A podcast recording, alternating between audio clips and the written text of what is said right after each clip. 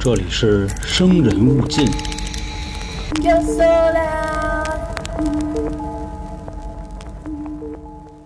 欢迎收听由春点为您带来的《生人勿近》，我是黄黄。我是老杭，今天的节目开始之前啊，先跟大家说三件事儿。第一件事儿呢，就是我跟老杭跟小娇我们仨人合计了一下，要给西米团的用户呢增加一些权益。在九月份的时候呢，先会给大家一个尝鲜儿，十月份呢就正式全部启动。这个权益是什么呢？我们会每个月给大家两期付费的节目，大家加入团之后呢，就可以免费收听了。其中一集呢是每个月的灵异特别篇，第二集呢就是航哥自己的单人节目，内容呢会是一个全新的系列，这里可能会有一些悬案啊、未解之谜啊，以及呢我会给大家原创一些我们新的故事。那在这块儿呢，再和大家说一句啊，过了九月三十号之后呢，我们将停止公众号付费节目的赠送。但是在这段时期呢，您加入新米团之后，我们仍旧会赠送您两集公众号里的付费节目。那里面节目是非常硬核的啊，这块儿听过的朋友肯定都知道，那包你满意啊，包你满意。呃，从十月份之后呢，我们新米团的价格也要恢复到之前的原价了。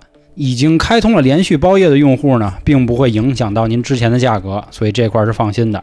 再多说一句呢，关于苹果手机的朋友啊，你们在喜马拉雅的 APP 里呢，可能没有看见包月功能，这是因为他们系统的事儿。所以您呢，可以把这个新米团分享到自己的微信里，从微信里打开就可以看到了。好，这是第一件事儿啊。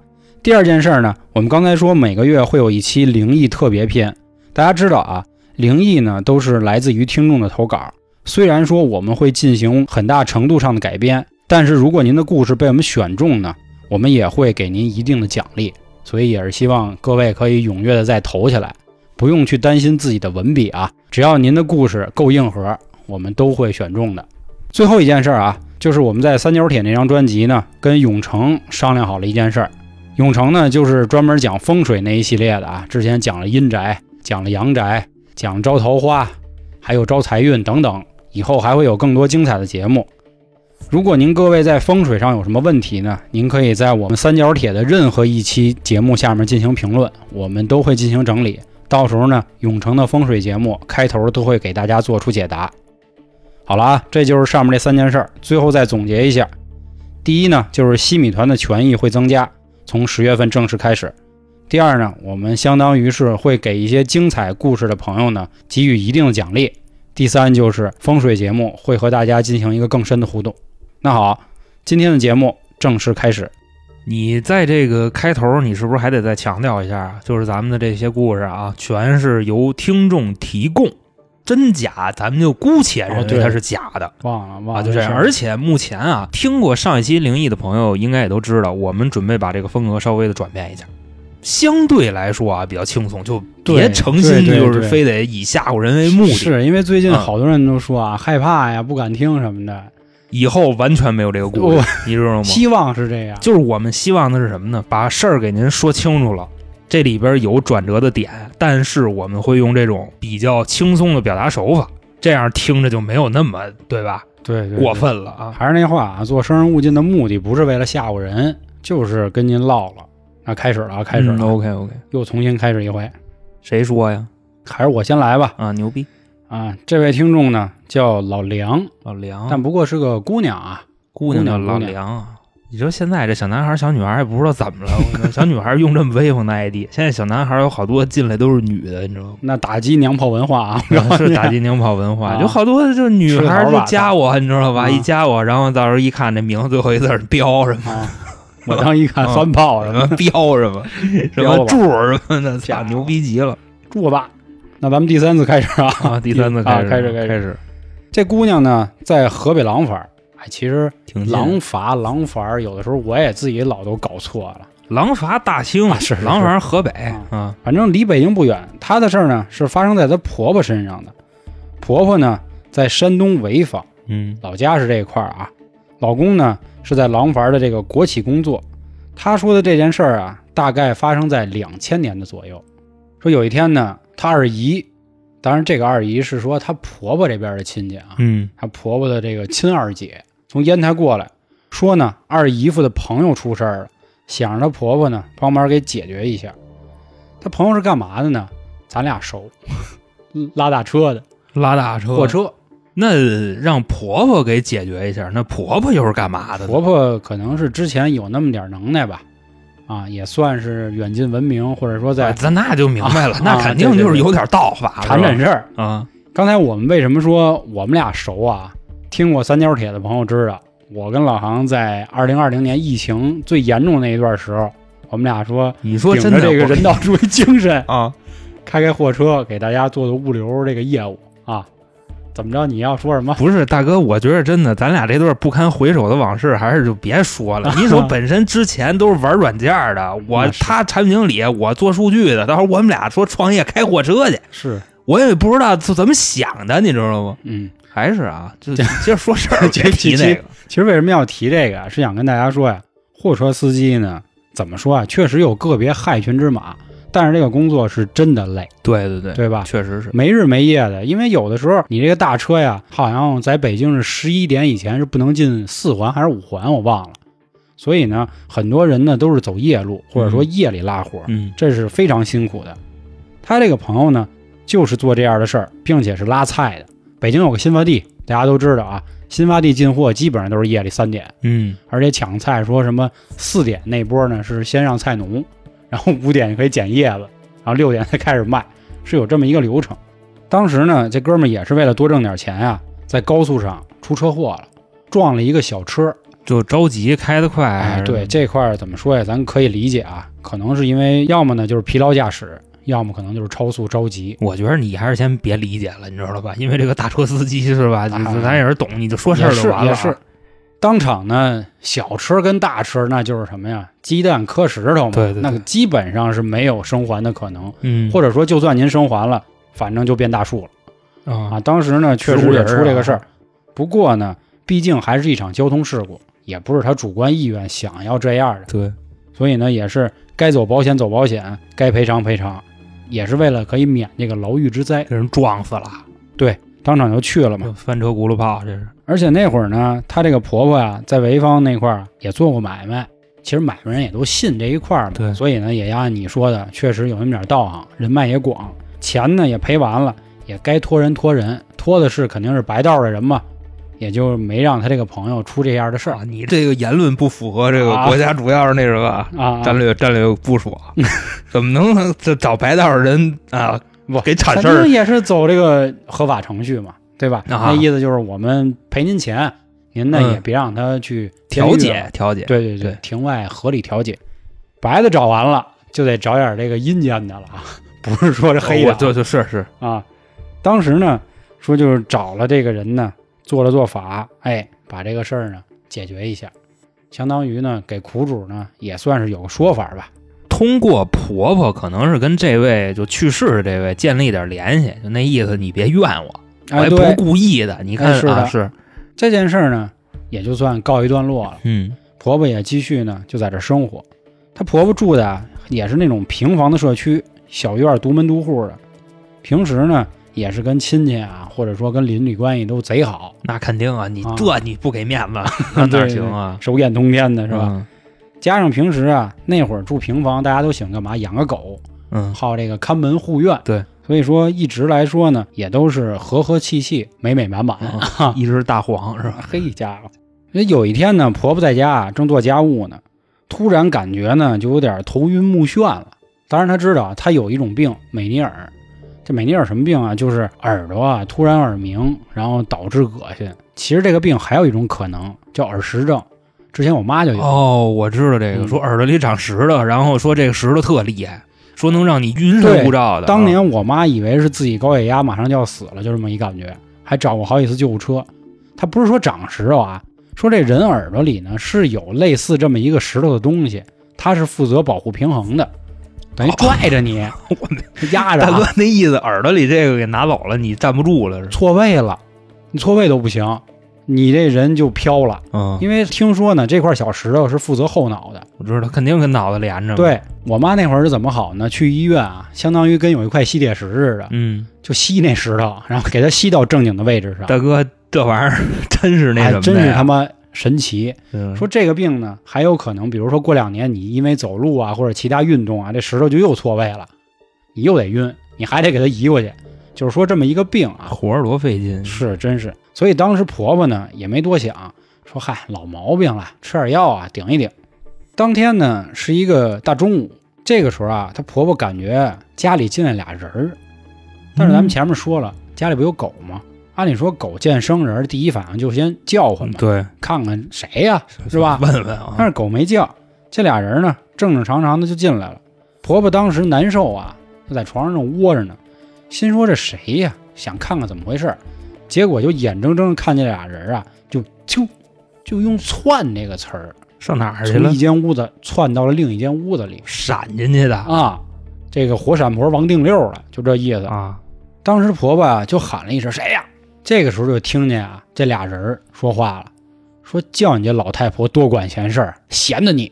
说了这么一句，嚯，这婆婆慌了，说不行，我必须得看看这人是谁那就惹事儿了，这是啊！就发现呢，其中有一个人啊特别壮，大脸盘子，就是可以用魁梧两个字来形容。后来一想，这谁呀？我也不认识这么一号人啊。雷山神，我操，嗯，后来 后来当时我家你啊家这个逗我山神，后来当时呢就吓晕过去了。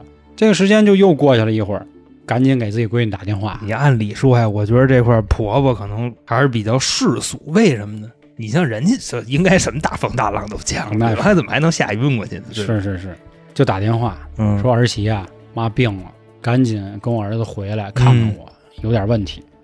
回来之后呢，他妈也说这事儿，说我呢看见个人儿，怎么怎么回事儿。这个时候呢，老套路了，去找人看看吧，看看怎么回事儿。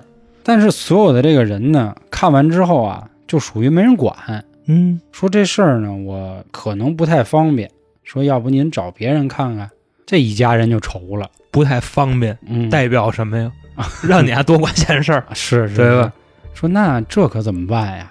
后来呢，这个老伴儿反应过来了，嗯，说我估计也跟前两年那事儿有关系，也就是其实不至于前两年啊，就是指咱们开头说那事儿。可能近几年没怎么给人掺过事儿，就你这事儿，其实她婆婆很少干这相关的事儿，更多是做买卖，可能是属于那种爱好者呀，啊或者是稍微有那么点灵。我觉得这哎，我刚才想说爱好者，嗯但是可能有点不尊重，你知道哎吧？没事儿，这个故事我已经和人打过招呼了啊，啊可能会有一些改编什么的，这块儿各位听众也都放心。没事，我们都胡逼说。对对，啊都是假的。对，等我们死了以后，肯定也下地狱，你知道吗？一点口德都不积，你知道吗？嗯嗯。后来老伴儿呢几经周折，找到了当时出事儿那个人，嗯，拿着照片呢就给他去看了，说老伴儿看看这照片吧。他老伴儿当时直接就指着照片中的其中一个，就他。就倍儿魁梧那个。对，嗯，懂了，懂什么了呢？这就是出事儿那人嘛。只不过说她婆婆并不知道是谁，说应该是找着这个问题的根源在哪儿了。说那怎么办呀？说那还能怎么办呀？嗯给人捎点东西吧，道道歉。然后呢，这一家人啊，又带着之前那个二姨什么的，全部来到这个人的地儿墓地，嗯各种好话说，说我当初啊，为什么要做这些举动啊？说这个二姨的这朋友，人家也不容易，对吧？拉大车的，人家也挣不着什么钱。嗯当时呢，可能确实是因为甭管是超速啊，还是疲劳啊，都是无心之过。我们所谓铲这个事儿呢，也是为了希望大家都可以相安无事啊。我们确实找人了，但是呢，也该给的赔偿都给您了，就嗯各种好好的托付啊，一直烧一直烧，连着烧了七天，一直托付。打那之后呢，婆婆这个美尼尔呢，好了，感觉都快好了。啊当然没有说到底好没好啊，这个事儿呢也就结束了。那咱们能不能简单的理解为是什么呢？就是当年可能是杨坚这边的工作做足了，嗯，那边的工作没干。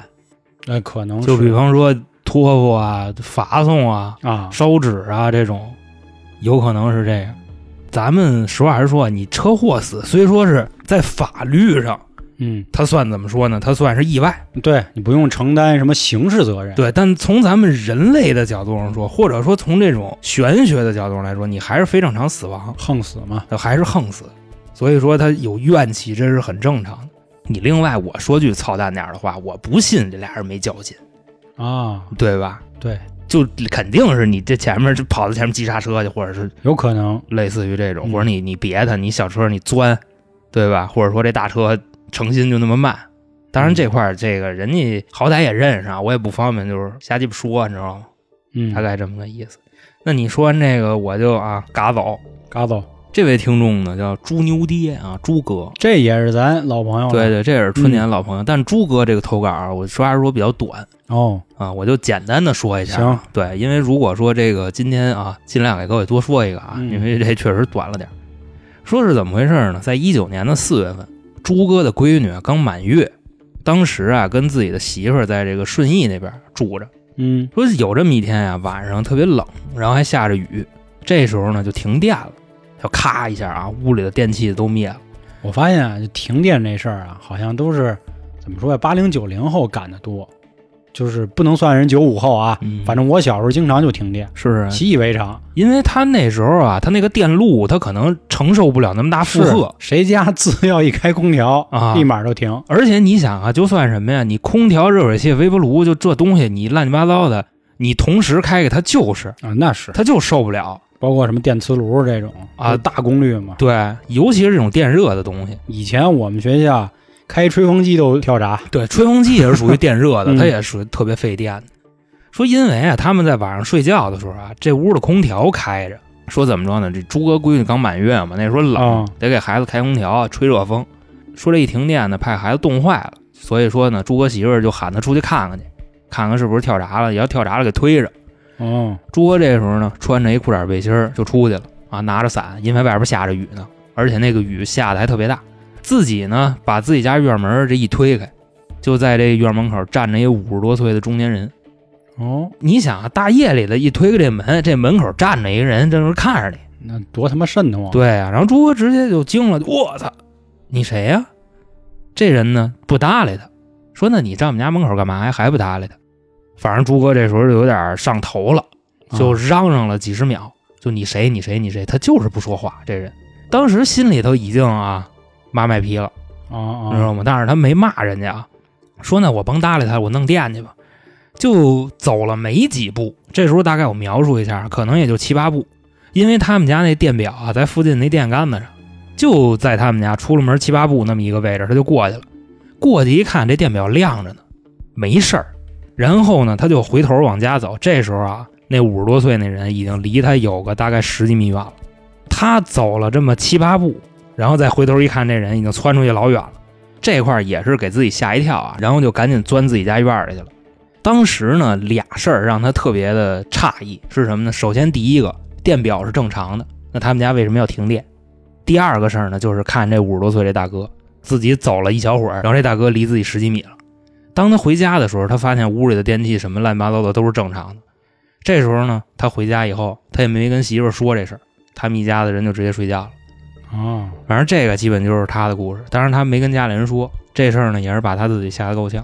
啊当然这个故事很短啊，这基本上就属于那种什么呢，就是见着了。而且这块儿再给大家说一下，因为我之前跟水哥聊过这事儿，说确实是，就是你想好多时候啊，这个闪灯啊，就这种事儿，嗯嗯嗯，说如果有这种异类存在的话，确实能导致这种电压不稳。嗯，这个也是，但是大家不要说一看见有闪灯的就认都为这么以为。有东西啊，嗯说这个概率还是挺低的。那这个故事呢比较短，我再给你接一短的。那我也先给你接一我段。我先接，啊那您那您来，先接，对对对，啊咱穿穿插着，你知道吧？这位听众呢是老朋友，也是又是老朋友。对老流氓，哦，老流氓啊，他一下头三个，待会儿咱俩就插着来，你知道吗？我就说他这个第一个故事呢，说的是去年冬天有一个晚上，自己呢出去跟朋友去涮羊肉去了。当时呢是晚上九点多，然后吃完饭呢，俩人也没着急散，就溜达了一会儿。其实啊，我觉得老流氓这人还是挺浪的，因为他首先啊，他是属于哪儿人？他天津人。嗯，大晚上的大冬天，你吃完饭你还溜达，我觉得挺不怕冷的。我估计可能是刚才那个肉吃多了，或者酒喝多了，觉不出来，就那么一意思啊。然后呢，他就跟这哥们儿溜达到当地的一个公园儿，溜达到这儿以后，这哥们儿就说：“那我先回去了啊，嗯，那那个咱俩就跟这儿就散了吧。”他呢借着点酒劲儿啊，说：“那我再溜达一会儿吧。”直接就钻这公园里去了。那时候呢，差不多晚上十一点左右。然后啊，走了这么一小会儿，走到一片草地的时候啊，他发现这块儿啊站着一老太太，他呢也没当回事儿，接着往前走，因为你公园里碰见老太太很正常嘛，对吧？走到这个老太太身边的时候啊，这老太太咣叽一下把脑袋扭过来了，是一百八十度呗，那意思。对不不没有没有没有，哦，就就九十度，就很正常扭，不是狼过，哦就那么死死的盯着他。然后这时候给他吓一跳，他呢就上下的打量了一下这老太太，说这老太太不对，说怎么不对呢？首先啊，这老太太脸上没血色儿，还不是铁青，是那种灰色的。老太太那个脸，我估计可能是借着点月光，还是怎么着？对对对，啊有有可能。然后说呢，老太太身上穿的是那种啊农村的大棉袄那大棉袄配二棉裤，啊，就差羊皮，外面裹着布，是吧？差不多吧。哦然后就那打扮，因为刚才我不是说了，他天津，你天津本地人没有这打扮的那是，我也天津的嘛。啊，你好歹怎么说也算一个是吧大都市了。嗯，当时呢，给老流氓已经吓坏了，腿脚已经有点快不听使唤了。但是呢，他还是挺淡定的，他没跑，感觉跟没什么事儿似的，接着往前走。然后一边走着呀，一边把自己身上这法器就掏出来了。嚯，他当时身上有一串佛珠啊开过光的，他就一边搓这珠子一边念。手念弥陀佛他跟我说的是他会那个般若心经，啊，你知道吧？人人家还是挺多才多艺的，般若心经吧？不就你管他是什么呢？就就那意思，啊反正我也不懂。操！就这个时候啊，他突然就想起来了，是怎么着呢？现在晚上十一点多，这公园按理说他是不开门的，啊，那我是怎么进来的呀？可说呢。对吧？然后说分不清楚，说就赶紧回去呗。后来呢，走到门口也是，他发现那大门关着呢，保安室什么传达室也没人，然后自己刚才怎么进来的想不起来了，踩着那大铁门就翻出去了。回到家以后啊，就把这事儿跟家里人说了，然后家里人就问他，特别严肃啊，嗯，问他说：“你跟这老太太说话没有？”老流氓说没说。家里人说那就好，说为什么呢？就说这玩意儿啊，在咱们天津有讲，说叫什么呀？说这玩意儿叫墙贴子，说你要但凡跟他有交流，他立马就跟上你。他没贴墙啊。但谁知道为什么叫墙贴子他说 我也问我爸去吧。啊？就回头问问去吧，看看这个啊，咱爹有没有这这方面道行。嗯，所以说呢，这块儿我想跟同学们说什么呀？其实这故事已经结束了到这儿就是想跟各位说啊，一旦碰上这种乱七八糟的事儿啊或者东西，你觉着不对，一定不要产生交流。对对对，就大概这，你想好多时候你叫鬼，鬼也不搭理你，就你谁，你叫什么呀？他他也不理你，嗯他估计一理完你，就是跟那个叫你一声，你敢答应吗？就就那者行孙了。啊，我觉得可能跟这个也有关系。对对对，这个故事到这儿就说完了。我害怕鬼，但鬼未伤我分毫。，对我不害怕人，但人把我伤他妈遍体鳞伤是吧？是是是，嗯这倒真是啊，就是别招人家。嗯，用咱北京话说，就别他妈招猫递狗的。那我也接一短的啊还是老梁的故事，嗯就是老梁的投稿。但是我觉得人家这故事呢特别好，虽然很短啊，嗯，为什么好呢？这是一个抨击资本家的故事嚯，啊，非常也符合咱们当下的这个啊走向。国家战略 是吧？是是是，剥削阶级那就嗯，他讲的是他一个同事的事儿。当年啊，他一同事后来自己就创业了，你知道吧？自己开一个厂子，啊您就别走这小字儿了啊，就创业去了嘛，开个厂子之后呢，弄得也不错，基本上所有事儿都搞好了之后呢，他这个会计大姐啊家里出事儿了。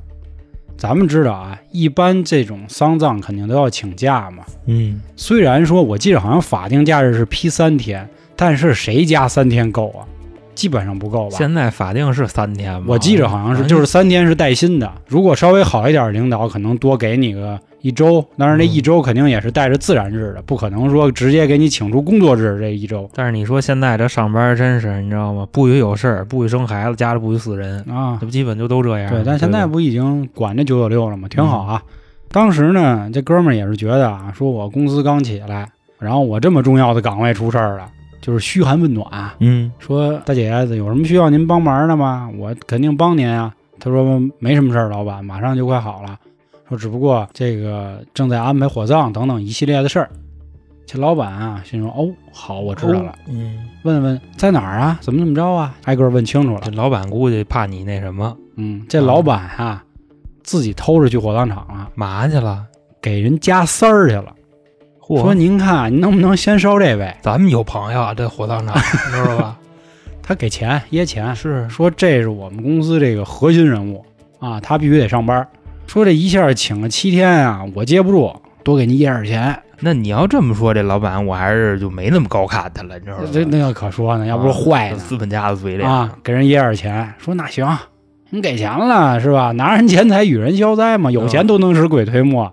结果确实啊，就加塞儿了，当天就给人烧了。啊烧了之后呢，火葬场那边也是通知人家说，您这边的这个家属已经都安排好了，嗯您看看是吧？啊该干什么事儿干什么事儿了。人家属其实肯定不乐意啊，我没有亲眼看到我的亲人啊，你们怎么就自行给我解决了呢？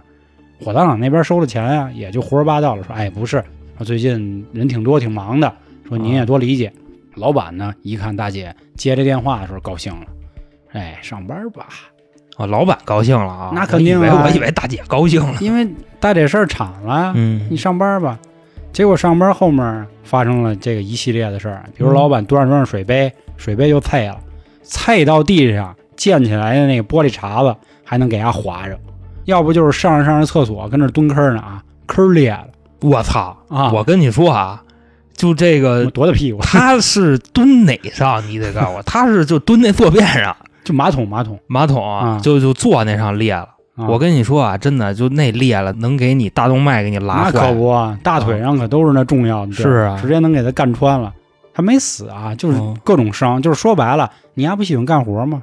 哎，就让你丫干不了啊！是他讲的是这么一件事，要不说这个资本家一定会受到这哎，个你说啊，工人阶级的咱们分析啊，嗯你说到底是谁在找他麻烦？我觉得肯定是被加丝儿的那人，我觉着也是吧？被加塞儿的。就你比方说啊，说好了今天烧我，啊，我跟你说，其实还你按照这个逻辑去分，嗯你比方说今儿烧十个，嗯，明天再烧十个，那今天烧十个，最后一个，如果你加塞儿了，他就得明天烧，对啊，明天烧他可能就丑了，对，或者就错过所谓的这个良辰吉日，吉日啊。对，人家这个烧都是选日子嘛，嗯不是说今儿死了明儿就给拉了，那肯定不是啊。哦，对，就是什么时候送到那儿去是你做主。对，我我估计就是那个被加塞儿的那个，其实应该不是这烧的是是是，我也是这么觉得。嗯，所以说呢，任何资本家都无法抵抗住这个无产阶级的凝视。那肯定的，嗯我操！现在不就是咱们在力捧这个无产阶级吗？对对我跟你说，无产阶级还是一个国家的重要部分。嗯，工人阶级，工人阶级，你说你有钱人怎么算有钱人？什么怎么算资本家？对吧？你也是相对的。嗯，咱们给大家拉拉平了，哎，都他妈的 那什么，这都一块儿多好。那你说完这个，我给你接走。嗯，我这个投稿上还是老流氓的，嚯，哦，对对对，对对对，嗯我他头头仨呢嘛。这个呀是他爷爷的事儿，说当年呢是在八十年代前，就是一九七八七九年那会儿，说那时候啊他爷爷还没退休呢，在一个公园当领导。那公园呢就是刚才他碰老太太那公园。当时呢说这个公园里啊有一个算是什么呀，叫藏经阁似的这么一个哦，嗯，对，这么一地儿，说呢很久都没有人进去收拾过了。说有一天啊、这个园里的领导呢，就是通知啊，说让这个员工呢把这个藏经阁稍微的给打扫打扫，因为已经好长时间没人去过了。说之后可能说这个地儿要开放，反正大概这么一意思。当天下午呢，爷爷呢就带着人去了啊，把这个乱七八糟自己的这个手手底下人都喊上，到那儿呢就开始收拾这书架了。把这些书啊从架子上一拿下来以后啊，他发现什么呢？就是说这个架子上爬出来一条蛇，嗯，这条蛇大概什么样呢？就是小花蛇，然后挺细的，而且说呀，这蛇就感觉是懂人事儿一样。什么叫懂人事儿呢？这蛇看他们也不跑，啊，就是看你把这个书都拿下去了，那意思你给我窝拆了。哦，而且说这蛇也没毁过那个书，说那蛇附近的书啊都是完好无损的，蛇就是在书那个缝里待着，那猫着对，而且那个那块儿还没有土，你知道，都让他给擦了。嗯，后来呢，一看把书拿走了，那蛇说：“那我也别跟这个柜子上待着了，你们还得擦呢，反正差不多。哇，这自己太懂事儿了下来了，哦，然后啊，还不是说从这屋里出去了，你知道吗？自己找一墙角盘着，跟那看着他们。我跟你说真的，你要说是一狗干这事儿啊，我信。这可是一蛇，啊，对吧是是是盘墙角跟那看着他们。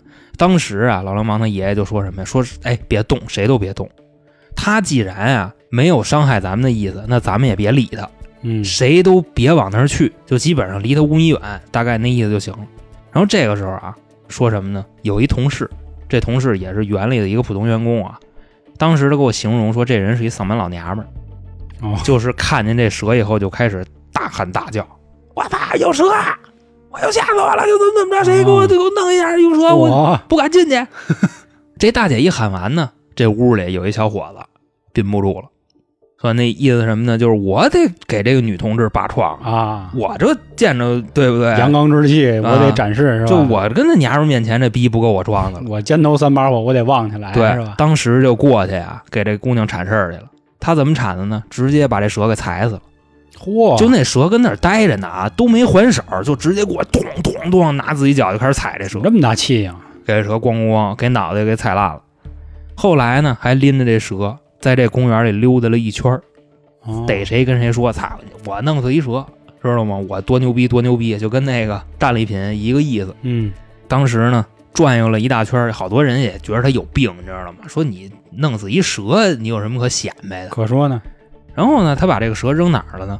扔在他们公园里啊，有一个澡堂子。这个澡堂子就跟那个职工的浴室似的啊，就给扔那附近了，也是没当回事儿，然后就自己过自己日子去了。但是这件事儿发生了以后呢，差不多过了有那么几天，这哥们儿啊自己值夜班儿，那全园里就他自己，啊，他自个儿啊就上那个公园里这浴室里去洗澡去了。你想，刚才那蛇他扔哪儿了？是吧？啊，就这马上就来了啊。就自己说白了就奔那儿去了，对对，就自己就蹦着高就找去了。洗着洗着啊，就感觉什么呢？旁边有人踹了呀一脚，啊，而且这一脚踹的特瓷实就跟那个娇姐老发一表情包似的，咔啊！对对对，蹬飞了，对就就差不多那种啊力道，然后给他踹一跟头。当时这人摔了，怎么说呢？站不起来了。那你想澡堂子都光着眼子，那一滑一下子，我觉得踹摔了很正常，啊滑一跟头也很正常，但是站不起来了，这就不对了。嗯，你说他呀，算是怎么说呀？你想，当时老流氓他爷爷还没退休呢，对吧？人老头儿要是咣叽坐一屁墩儿，人肯定站起来也没问题。他这个是站都站不起来了。然后第二天天亮了以后，自己从这里边爬出来了。嗯？就当时啊，说是下半身瘫了，但上半身还没什么事儿那就是摔着尾巴骨了是吧？也是有这个自己穿衣服能力，不是光着屁股跑出来的啊，自己都穿上了，但是就走不了道儿。去医院以后呢，医生就说你这个神经给摔坏了，你这条腿啊，基本上就是啊告别自行车了。坐骨神经是是？后来说什么呢？这个故事到这儿就结束了。就这个人啊，你包括他之后从出这事儿开始到他这人去世，这条腿都没好，而且呢，这条腿据老流氓他爷爷说啊，就那条左腿就踩折的那条腿，这个就是他的第二个故事。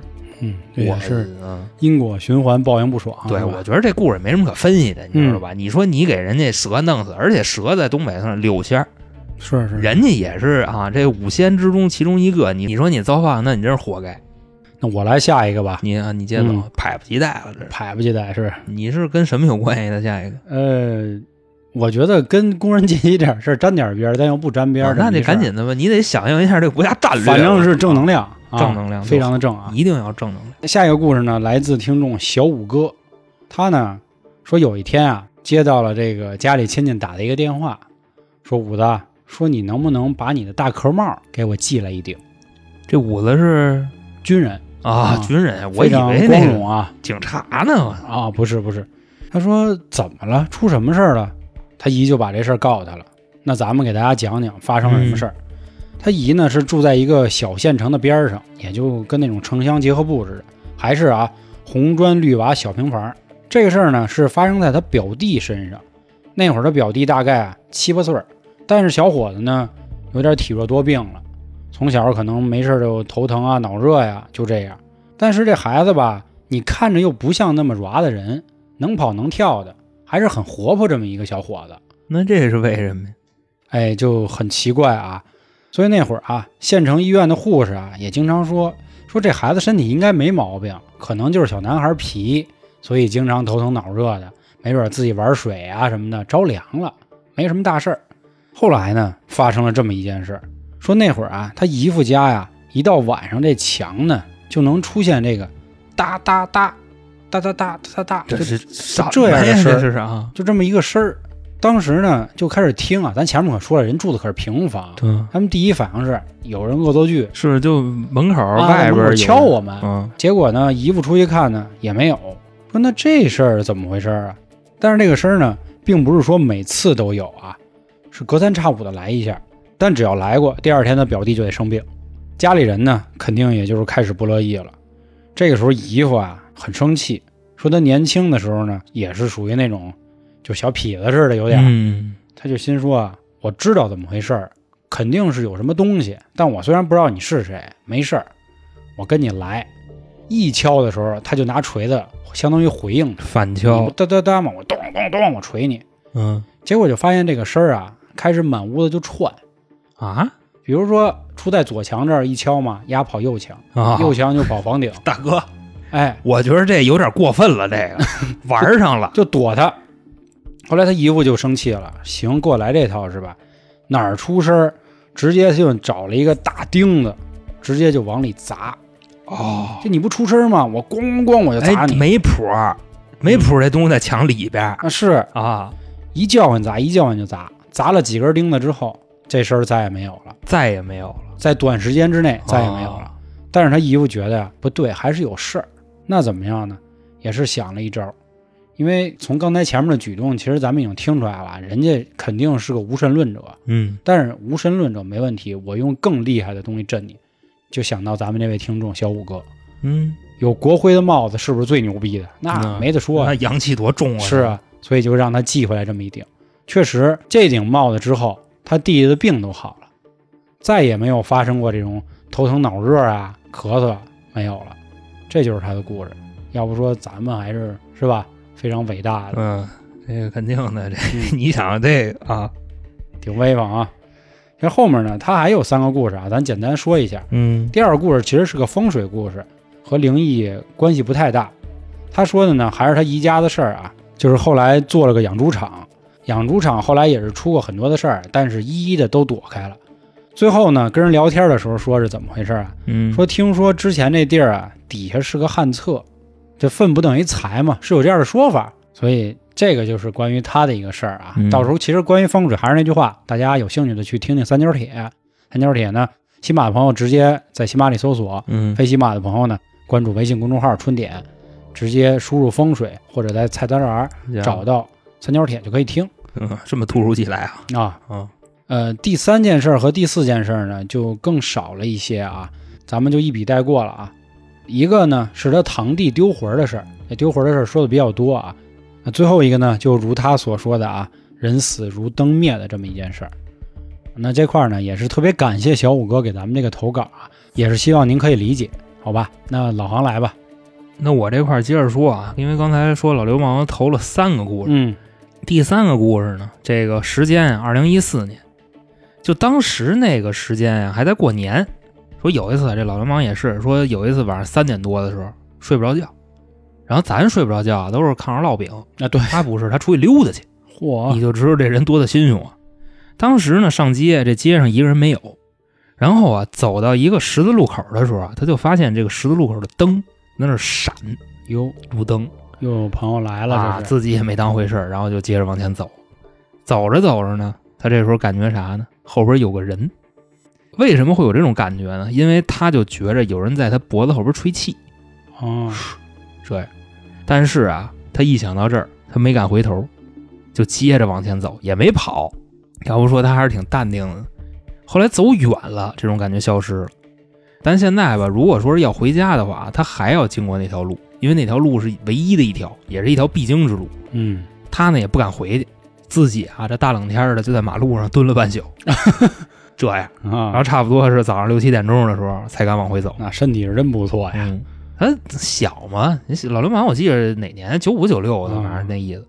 到家之后呢，他把这个事儿啊跟他家里人说了，然后他奶奶这时候过来就说说你说那地方啊，反正不太妙，为什么呢？说原来那地儿啊是一座医院。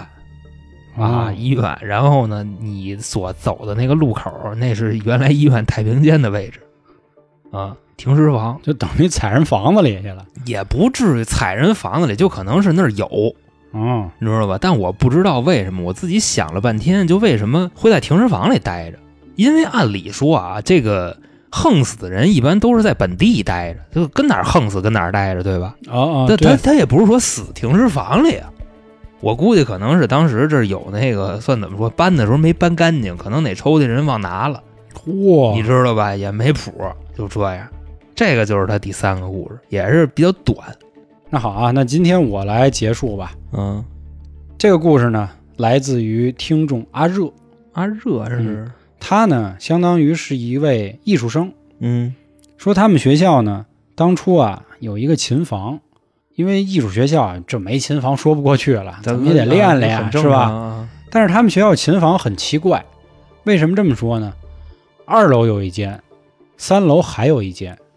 可能这块儿有人问了，怎这怎么奇怪了？我我们学校有钱，多搁俩不行吗？嗯，二楼那不让使，就摆着。哎，就搁那儿搁着，只能去三楼的。当时啊，几个哥们儿就说了，说咱要不试试去？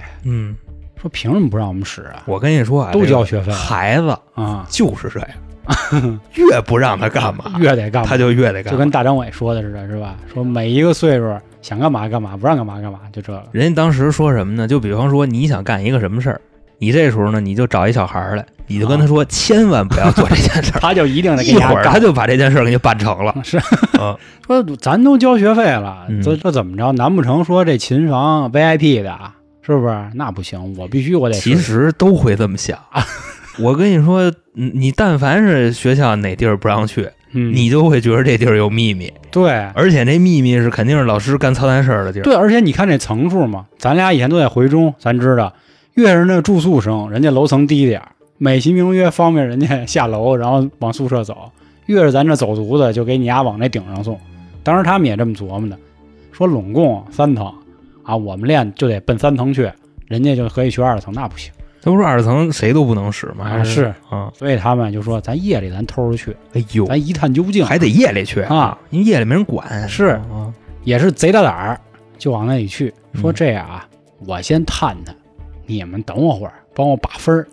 万一保安来了，你喊我一声，咱也好跑啊。嗯别要不直接人给咱来一瓮中捉鳖，那咱干瘪。说行，没问题，他就进去了。进去之后呢，用他的话说，再出来的时候就第二天了。那第二天他跟他们说他看见什么了呢？他说进去之后啊，嗯是他还是他的同学告诉他的，嗯是他们看见了什么。说后来呢，等他半天也不出来，也没听见在那儿练呢，也没听见乐器的动静，对，都没有。说怎么回事啊？咱赶紧瞅瞅去吧。结果啊，这哥几个还喊着保安一起，我给看看去。啊。不行，一进去之后发现呢，阿热一直就在那儿说对不起，对不起，对不起，对不起。啊然后满地的呢是洋娃娃的那个丝的碎片那样的东西啊。嚯，就给他请出去了。请出去之后呢，学校也不说话，也没有人找他们，什么都没有。结果这哥几个呢，这劲儿又上来了说我得一探究竟，啊，说要不再去一趟。啊，对，咱要不咱再瞅瞅，这哥几个，我当时我没记住啊，他们多大岁数来着？就差不多十七十八岁吧，艺校，要不就是一直一、哎是是是，就差不多这岁数吧。嗯说不行，我还得看看去。缓了两天啊，说咱把这个阳气补一补，该喝点酒怎么怎么着的，咱再瞅瞅。行，没问题，去了。这回呢，阿热不去啊，阿热说：“我给你们把分儿，下破胆了，这是 啊。你们来。”其实你说他害怕吗？他他妈要害怕，他可能连参与都不参与我估计他是这样，他是不知道发生了什么，所以他没那么怕。啊，探他啊，也是他第二天直接醒了，对是吧？啊，结果他们约了一时间，说这样哥几个啊，上回呢我们差不多等了将近得有半个多小时，我们才冲进去。这回咱相约十分钟，因为你看啊，我们在一楼，你们上二楼，你开门，这时间用不了五分钟，咱就十分钟，好不好？说行，没问题。